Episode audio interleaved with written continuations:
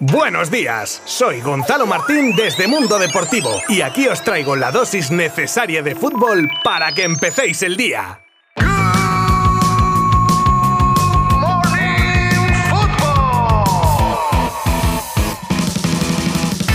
Muy buenas a todos. Qué gusto da cerrar la semana de Good Morning Football con una victoria de la selección antes de que dé comienzo el Mundial. Era contra Jordania, con todos los respetos del mundo. Amistoso con hasta 11 cambios posibles, vale. Pero inmejorables sensaciones con ciertos jugadores como el renacido Ansu Fati, de esto hablaremos en breve, además de escuchar a protagonistas. Pero tenemos nuestras noticias destacadas del día, claro. La petición de respeto para el Barça de Thomas Müller, la llegada de Pablo Machina al banquillo del Elche. Analizaremos a una joya del Arsenal a la que relacionan con el Barcelona o la carta de Florentino Pérez al Flamengo por la Libertadores. Os habla Gonzalo Martín desde Mundo Deportivo. ¡Empezamos!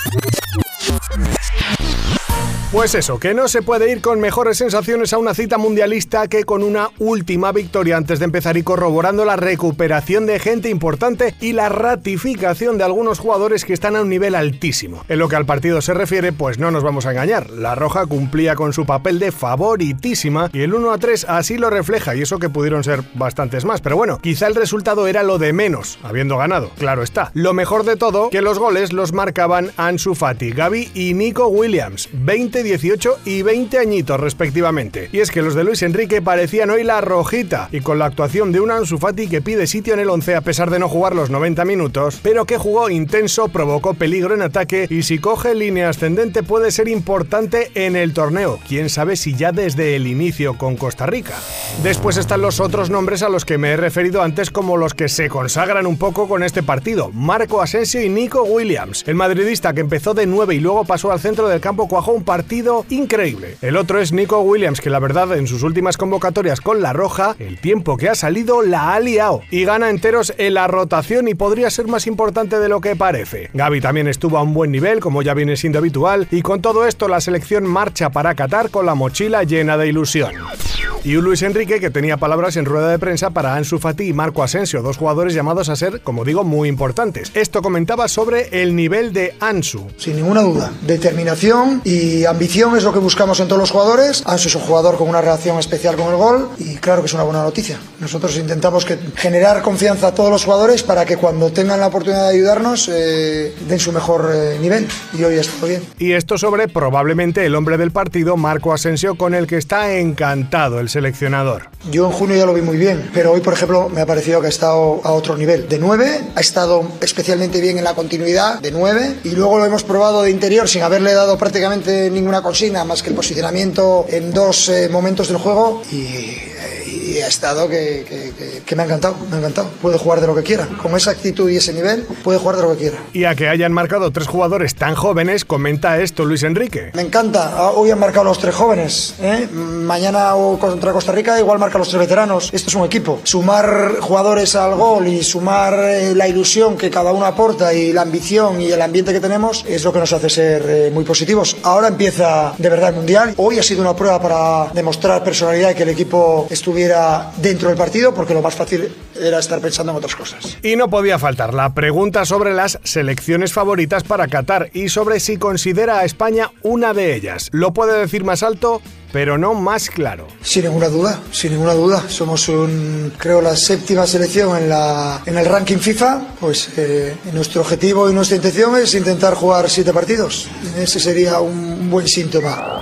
En otro orden de cosas, detallazo de Thomas Müller, posiblemente de los jugadores que deportivamente ha hecho más daño al Fútbol Club Barcelona, cuando a la llegada de la selección alemana al hotel de concentración, un aficionado de Qatar se mofaba del Barça recordando los últimos resultados en Champions entre ambos equipos. Y la respuesta del alemán fue reprocharle a este aficionado, diciéndole que el Barça es un club grande y que debería tenerle más respeto. Un señor con clase dentro y fuera del campo, Müller. Llegaba Jorge Almirón al Elche para sustituir en su segunda etapa en el club a Francisco. Incluso el mismo presidente del club reconoció que Almirón no había sido ni su primera ni su segunda opción. Y digamos que era un parche. Un parche que renunciaba a principios de este mes y que dejaba un banquillo huérfano hasta ahora, que ya tiene nuevo inquilino. Pablo Machín empezará a dirigir al equipo franjiverde ya durante el parón mundialista. Mucha suerte para Machín que coge un melón siendo colista que suma 4 puntos en 14 jornadas disputadas. Aprovechando el parón por el mundial De Qatar continúan apareciendo nombres relacionados con un posible fichaje por el Fútbol Club Barcelona. Desde el club azulgrana están rastreando el mercado en busca de jóvenes jugadores y también que estén pendientes de terminar contrato al final de temporada. Y este último del que os voy a hablar aparece en el radar y reúne las dos condiciones. Hablamos de Charlie Patino, centrocampista de 19 años que esta temporada está jugando como cedido en el Blackpool por el Arsenal. Un Arsenal que considera a Patino como una de sus grandes joyas y no tardará en intentar renovarlo lo antes posible. El Barça está pendiente de novedades por si su fichaje se pusiese a tiro. Más temas interesantes que sacamos en esta ocasión de la tan viralizada entrevista de Cristiano Ronaldo esta semana en la que ponía a caer de un guindo al United. En esta ocasión y dentro de la numerosa cantidad de temas que trató el portugués, llama la atención las palabras que tenía sobre su relación con Leo Messi. Y es que ambos se tienen un respeto mutuo y CR7 deja claro que es un jugador increíble mágico, con el que ha compartido durante 16 años el panorama del fútbol. Un Messi que dice Cristiano siempre ha hablado bien de él y aunque no lo considera como un amigo con el que hablaría por teléfono, sí que deja claro el respeto que le tiene.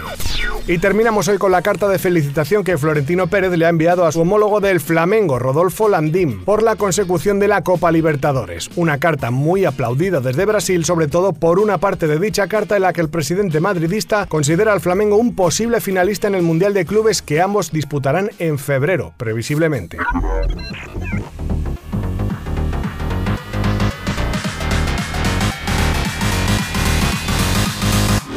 Y esto es todo por hoy. Ya cuando volvamos el lunes el Mundial habrá dado el pistoletazo de salida con el partido del domingo que juegan la anfitriona contra la selección de Ecuador. Así que nos pondremos a tope en modo mundialista. Ahora bien, sin olvidar que seguimos teniendo Liga Smartbank, que tiene una nueva jornada este fin de semana a la que dan comienzo hoy mismo Granada y Albacete a partir de las 9 de la noche. Sin más, me despido dándos las gracias por estar conmigo una semana más y os mando un fuerte y caluroso abrazo virtual como siempre. Hasta el lunes buen fin de semana. Mundo Deportivo te ha ofrecido Good Morning Football, la dosis necesaria de fútbol para comenzar el día.